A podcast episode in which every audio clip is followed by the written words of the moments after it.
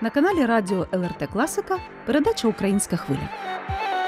У студії Олег і Олена Головатенки. Вітаємо вас, друзі!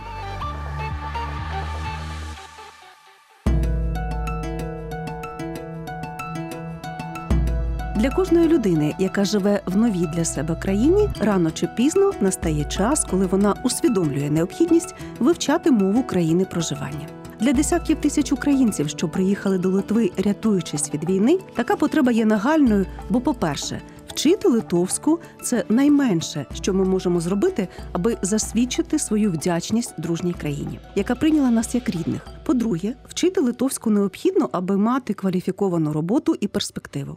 По-третє, аби почуватися гідно, не послуговуватися в побуті російською і, зрештою, відмежовуватися від руського міра, який не секрет, і тут нас доганяє і намагається чинити вплив. Про те, як українці вивчають литовську, як дається їм нова мова, яка мотивація керує зусиллями, які складнощі доводиться долати на цьому шляху, як ефективніше організувати процес опанування литовською, чим надихатися і на що орієнтуватися, будемо говорити сьогодні з людиною, яка сама свого часу успішно пройшла цю путь.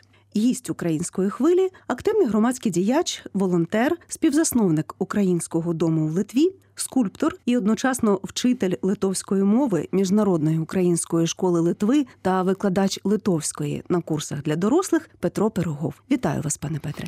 Доброго дня. Такий титул у мене довгий. Я ще трохи здивувався. Сам зрозумів, що наскільки багато діяльності в житті присутнє. І тим не менше, бачите, як трапилося в житті, що ви стали і вчителем, і не просто вчителем, а вчителем іноземної мови для своїх співвітчизників. Ну, найперше, що чують іноземці, коли постає питання вивчення литовської, це те, що литовська дуже давня і дуже складна. Скажіть, будь ласка, чи це так, чи це насправді так, і як побороти страхи? Чи зможу, наприклад, от я вивчити литовську мову? Дивіться, звичайно, будь-хто може вивчити литовську мову, як і будь-яку іншу мову. Головне це бажання і, так би мовити, і мотивація. Що можу сказати з приводу литовського так, це дійсно досить така стародавня мова, досить архаїчна, має великі глибокі корні, але це абсолютно не значить, що її важко вивчити. Принаймні, по моєму досвіду, цього не важко було зробити. Я можу сказати, що тут просто багато побутує стереотипів таких, і знаєте, от люди в ці стереотипи ховаються в якихось хованки. Да, ось людина, наприклад, не хоче вчити литовську мову,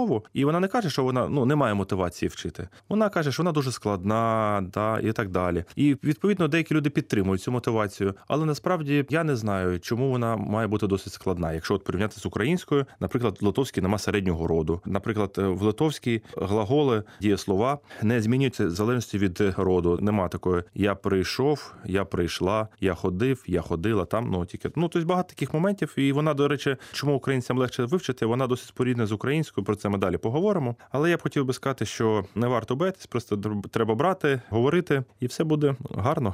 Ну, можливо, трошечки лякає людей незвичне звучання, адже це не слов'янська мова, це балтійська мова, і особливості орфоепії також присутні. Тобто, треба трошечки її послухати, як кажуть, помацати, відчути, чи можна одразу вчити. Я можу сказати, що українці в Литві мають беззаперечний бонус, те, що вони знаходяться одразу в мовному середовищі. Це як знаєте, бути під дощем і не намокнути. Насправді це вже великий бонус, тому що от я пам'ятаю, колись був на курсах литовської, і там зі мною були люди, які вивчали литовською без середовища. Там з Угорщини хтось був ще з інших країн, і одразу відчувається, наскільки людям було складніше і наскільки це по-іншому. Тому тут є цей беззаперечний бонус з приводу місця знаходження. Тому вчитись можна з ходу одразу починати. Наприклад, для українців вона досить така споріднена. Це не очевидно, але от до прикладу, в литовській мові дуже багато слав'янізмів від староукраїнської мови, старослов'янської, хто як і називає. Наприклад, по литовській я це аж есу, а по староукраїнськи аз єсім. Дуже схоже. Ти єсі, це по литовськи. Як по староукраїнськи ти єсі. Так само, наприклад, голодне по литовськи, так само, як і по слов'янськи алчущий, по литовськи алканас. Право по слов'янськи дісною, по литовськи дешня.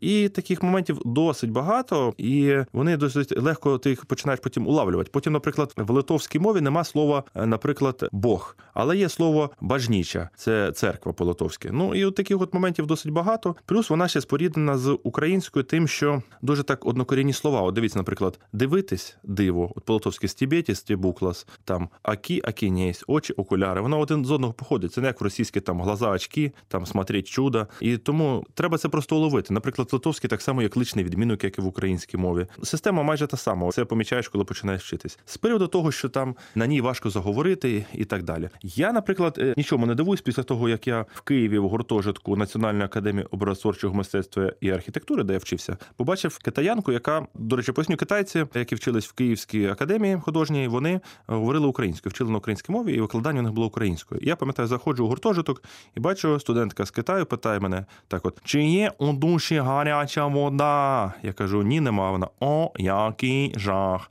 Ну і після того я розумію, якщо люди з Китаю, де зовсім інша графіка, фонетика, просто інший світ, вивчили українську, то які проблеми можуть бути в українця вивчити литовську, тому що це відносно споріднені мови. І історично, як я вже зазначив раніше, і в інших моментах я можу сказати, що нічого складного нема, будь-яку мову можна вивчити. З 1 вересня ви почали вчити литовський і українських першачків у міжнародній українській школі. Скажіть, будь ласка, як опановують нову мову діти? Чи подобається їм? і Які підходи ви застосовуєте? Я можу сказати, що так, для мене це дійсно така неочікуваний виклик. В принципі, ще б хто б рік назад сказав би, що буду в школі вчителем і вчителем литовської, та навіть не рік, навіть ще б, скажімо так, десь у травні місяці хтось мені таке сказав, бо я подумав би, що ну, люди, мабуть, жартують. От, але так сказали, що дійсно я зараз викладаю, викладаю першачків. Що можу сказати? Першачкам подобається литовська мова, вони хочуть її вчити. Вони з радістю, коли там бачать мене в коридорі, кажуть мені лабадяна. От підбігають, питають, а чи буде в нас сьогодні литовська мова? І такі довольні від, відбігають, кажуть, єс, і бі- біжуть до своїх однокласників повідомити. Діти дуже добре її вчать. Просто треба мати знайти такий підхід, такий самий підхід, як, як і до дорослих. Ми про нього трохи пізніше поговоримо, я так розумію. Абсолютно все гарно йде, і першачки гарно вчать. Нема жодних якби з цим проблем. Чи правда, що діти легше опановують іноземну? О, це правда, тому що буквально я от помічаю порівняти от дорослих викладаю у дітей. У дітей ти там е, пару раз сказав якусь фразу, вони наступний раз її вже можуть повторити наступний урок. Дорослим так не йде. Це дійсно правда. Чим молодший, тим легше вчити мови. Таке я помічаю. Ну, окрім того, що ви навчаєте литовський дітей, ви також викладаєте на курсах литовської мови. От скажіть, яким чином ви порадите вчити мову людям, які хочуть, але не знають, як правильно організувати навчальний процес, чи обирати курси, чи вчити самостійно і її можна вивчити за підручником, чи орієнтуватися на відео в інтернеті, тому що багато і відеоуроків зараз викладають. Яку перевагу надавати онлайн, офлайн для більшої успішності? От як людині зорієнтуватися у морі пропозицій? Дивіться, з приводу вивчення для дорослих. Дійсно, це не важко, і як би сказав би так, все дуже просто. Щоб розвивався навик говоріння, треба говорити. Це щоб навик е, слухання, треба слухати, читання, читати. Тому щоб е, навчитись говорити литовською, треба говорити литовською. Тому що я бачив багато прикладів, коли люди вивчали всю граматику, вони потім вміли і читати по-литовськи, все розуміли, а сказати так і не змогли. Ну це як знаєте, як в спорті. Ти, наприклад, щоб е, досягти якихось результатів, е, там, наприклад, у марафоні, треба брати, тренуватися і бігати. Якщо ти будеш дивитись всі відео про марафон, читати всі книги про марафон, е, знати просто всю літературу, як біжати, куди всю інструкцію, але ти ніколи не біжав, то це, як би мовити, дарма. Тобто, тому і в мові треба говорити. Основна проблема, яку я помітив в Україні, можливо, це таке пострадянський спадок, тому що в радянському союзі не було задачі, щоб люди вивчили іноземну мову. Тому англійську в школі викладали максимально так, е, щоб була максимальна відраза, і ніхто ніколи не вивчив, хіба що якісь професійні перекладачі. І тому от людей залякали цим. І це і українська освіта успадкувала. От згадуємо, от як ми вчили там англійську мову в школі. Тебе довго мучили, що ти правильно сказав цю літеру the, the там ні, ні thank ні thank ну треба от це вимовляти. Да? Ти читаєш там якийсь текст, тебе весь час виправляють, що ти не там наголос поставив, не то, не сьо. І в людей сформувався за шкільний час такий комплекс, що я або маю говорити гарну літературну мову, або я буду мовчати, тому що це соромно, мене там присоромлять, як це було в школі. От і цей спадок, на жаль, на наших людей трохи тисне. І я скажу так: щоб говорити, це як у дітей. Ось, наприклад, спочатку дитина говорить, там її тільки батьки розуміють, потім більше коло людей, більше, більше. І, наприклад, і в принципі до першого класу людина, дитина доходить з рівнем С1, скажімо, там рідної мови, і тільки в школі вона починає вивчати граматику, де підмет, де присудок, який відмінок. Не навпаки ж вчились, да? що діти вивчили всі правила, а потім заговорили рідною мовою. Так і тут має бути. Ось граматика, вона потрібна, вона корисна, але це буде бути, як от ми вчили в художньому інституті анатомія. Анатомія ми вивчали для того, щоб як нам жартували, щоб її забути. Тому що коли, наприклад, рисуєш портрет, ти не малюєш малюєш там скелети, потім там очі йому вставляєш шкіру зверху, там волосся. Ти малюєш портрет, але ти знаєш, що під цим портретом є. І так само і в мові. Ти цю граматику вивчаєш, щоб знати, що під цими словами є. Бо, наприклад, давайте скажемо чесно, багато хто і українців, наприклад, не знають там, який підмет, присудок, який відмінок, за яким правилом ти кажеш так, а не так. А чому два стола і дві книги, а не два книги, два стола. Це якісь оці моменти. Ніхто ж це не вникає, просто говорять. Так само і треба ось в іноземній мові, в литовській. Просто починати говорити. Є певна методика, є по якій я викладаю. Починати говорити, а граматика має бути як, як та милиця, на яку ти опираєшся, але потім ти маєш від неї відійти. Не треба. Бо ну я важко собі уявляю тих людей, якщо ти вивчив всю граматику, тим паче литовська мова, як е, вона складна, так само як українська з точки зору відмінків і так далі. То ти маєш мати супер здорову таблицю в голові, і щоб сказати, там, наприклад, примітивна фраза: Я хочу піти. Хто? Я, що хочу, Е, що зробити? Піти, піти куди? Який це час? Там я йду, ти йдеш, ми йдемо. Як відмінити? Да? Відмінок який. І виходить, що ну людина фактично має в голові таку велику математику провести, щоб сказати якесь примітивне речення. І це до чого призводить? Що ті, хто так намагаються робити, їм потім литовці кажуть, о, давайте швидше на російське чи на англійське, тому що ну люди не налаштовані. Люди хочуть поговорити там, наприклад, і все. І так у людей формується, вони вчать цю граматику, вони кожен раз довго думають, і в підсумку закінчиться тим, що легше вже говорити на якійсь іншій мові. Тому важливо починати говорити, а граматика це так би милиться. До речі, литовці сноби в мовному питанні вони як будуть сприймати, якщо людина говорить ну дуже тяжко, там з помилками. От ми говоримо, що найчастіше ми зустрічаємося з тим, що просто переходять на російську, або якщо молодь, то простіше кажуть, ми англійською говоримо. Дивіться, я з цього приводу скажу, що литовці досить толерантна і дружна нація з приводу мови. Я можу сказати, що якщо українець хоч трошки говорить на литовською, то це викликає прям фантастичні позитивні відчуття у литовського співрозмовника. Ніхто там тебе ніколи не поправить, не скаже, а тут треба було таке закінчення, а тут інше. Всі розуміють, що ви тільки стали на цей шлях, і для людей це велика відчуття великої поваги до них, що ви вивчаєте їх мову, і тому вони усіляко підтримують. Наприклад, я майже без акценту говорю, і тому мені не так видно, що я іноземець. Я пам'ятаю, коли був чіткий такий сильний акцент, то ледь не по декілька компліментів за день, що як я, який я молодець, вивчив мову і так швидко. І що цікаво, у всіх є було приклад якихось родичів е, з Росії, які тут 30 років прожили, але так як я гарно не говорили. Тому я можу сказати, що литовці дуже добре відносяться. Абсолютно немає ніякого снобізму. Ви починаєте говорити потроху, як можете, карява, як ото діти. Вони поговорять там в 5 років щось таке іноді невнятне, да? але ви розумієте, що вони говорять? Розумієте. Ви ж не починаєте дитину сварити, казати, стій, треба отак казати, а тут такий наголос, а тут то, а тут таке закінчення. Ні, так і до нас в якійсь мірі як до дітей відносяться, тому що ми тільки робимо перші кроки. До речі, слушне зауваження, що ми таким чином можемо навіть і продемонструвати громадянам Литви своє дружнє ставлення, свою вдячність на відміну від часто налаштованих шовіністично людей, які там приїхали, скажімо, з Росії, і у них російська мова, і далі вони не розуміють. Да? Тобто, ми таким чином навіть можемо давати гарний приклад, я так розумію.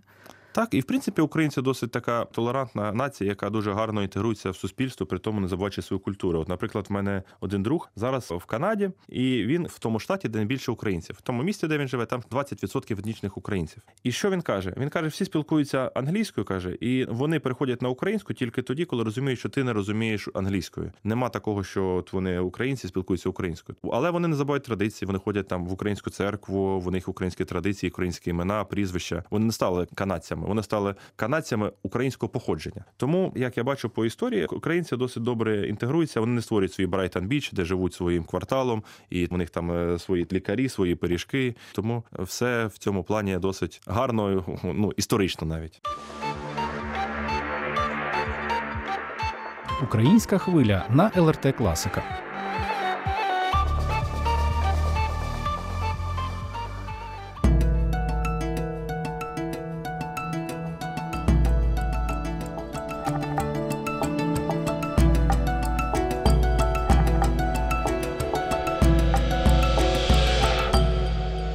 Продовжуємо наше спілкування в ефірі. Нагадаю, слухачі. Сьогодні у нас у гостях викладач литовської мови для дорослих на курсах та вчитель литовської мови міжнародної української школи Литви Петро Пирогов.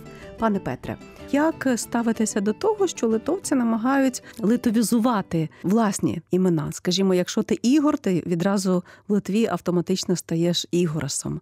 Да, якщо Володимир Володимирасом і так далі. І дехто я знаю, навіть почувається так трошки скуто з українців, якби ніби ідентичність так намагаються переінакшити. До цього спокійніше ставитися? Чи все-таки хай це буде власне ім'я і говорити литовцям так і я Володимир, не Володимирас? Дивіться, все в площині граматики насправді, яку треба знати, але на яку не треба зациклюватись. Називний відмінок литовській мові чоловічого роду додається відповідно. Ас, іс, ус. Це все було в свій час і в українській мові, в ста- староукраїнській, в слов'янській, десь там у сьоме сторіччя. Потім з часом це у слов'янських мовах відпало.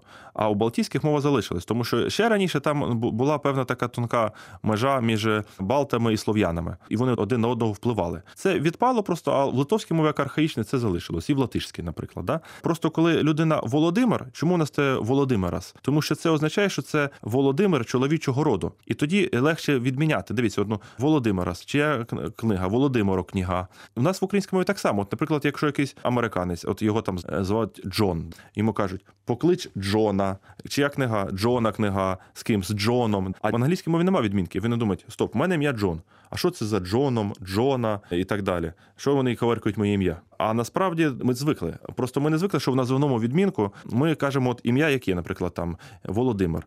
А в литовці додається ас. Тому що якщо не додати цей, ну там ас, іс, ус, там є різні моменти. Якщо цього не додавати, тоді відповідно важко їм далі відмінювати. Це просто банальна граматика і зручність. Нам було б незручно, наприклад, якби в українській мові там от Дональд, да? Дональд, я прийду з Дональд, книга Дональд, не Дональда. Да? Тобто це все ж відмінки. І в литовській мові це просто називний відмінок. Але це тільки чоловіків касається. Наприклад, жіночі не відмінюються от, там Олена, і буде Олена, там Марина, і буде Марина. Але до речі, важливо зазначити, що в литовській мові є чоловічі імена жіночого роду. Наприклад, Ягайла, от е, на А закінчується. Так само, от якщо ім'я Микола, то воно не літванізується ніяк. От українські імена, які на А закінчуються, да, вони не міняються. От президента Литви прізвище Наусєда, не Наусєдас, а Наусєда, тому що це жіночого роду слово. Тому це такі нюанси, і нічого цьому образливого немає, якщо там це виключно граматика. Дякую за відповідь, пане Петре. Ви досить довго живете в Литві і маєте свій власний досвід опанування литовською. Як швидко ви, скажімо так, осідлали цю мову? Як швидко подружилися з цією мовою? Як це відбувалось?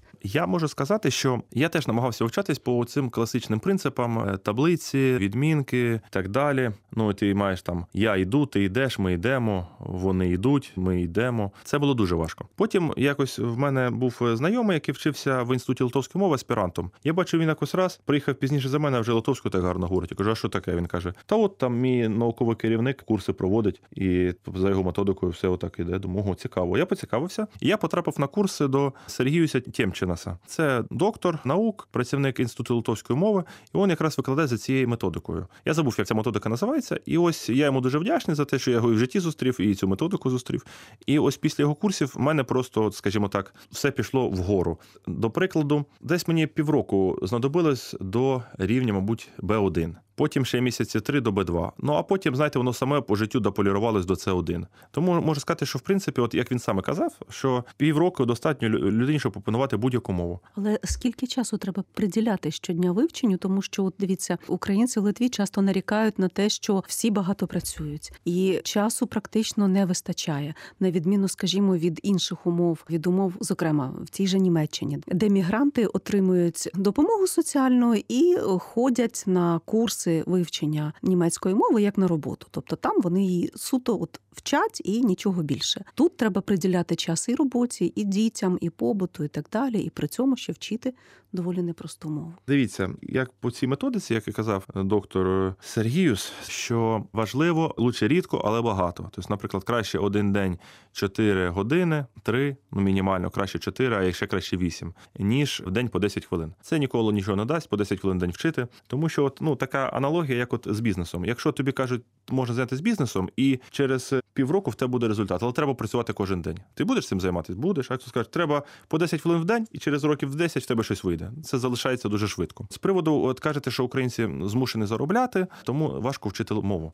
Ну тут е, така, знаєте, момент палка в двох кінцях. Ми ж працюємо, щоб заробляти. Да? А якщо ми вчимо литовську мову, то ми будемо ще краще заробляти. Тому, в принципі, можна трохи, знаєте, зробити, зробити цей крок. Ясно, що це не просто, що не такі ну умови у всіх країнах різні. Пряма мотивація. Є пряма мотивація. Ну ти відповідно знаючи литовську мову, для тебе е, широкий ринок праці. Не знаючи, він для тебе звужується. Тому це і має і економічне підґрунтя. Плюс, наприклад, ті, хто шукають роботу, от не мають. Литовська держава платить стипендію за вивчення мови 420 євро на місяць. Тому Якби що я можу сказати, що це треба вчити з багатьох причин. Це і вам корисно, і суспільству це приємно, і економічно це має зиск. Тому треба намагатись знайти. Але от кажу, головне лучше рідко, але багато, ніж кожен день по 5 хвилин. Є ще така теорія. Там от люди кажуть, я вчу по 10 дієслів в день. А що тобі дають ці дієслова? Ти, в принципі, ну як ти їх використаєш? Бо литовська мова має відмінки. Наприклад, вивши слово йти. І що ти скажеш? Я йти, ти йти, ми йти, вони йти. Ну якось це ні до чого. Треба я йду. Ти йдеш, ми йдемо. Треба в комплексі, тому що це в англійській так може пройти.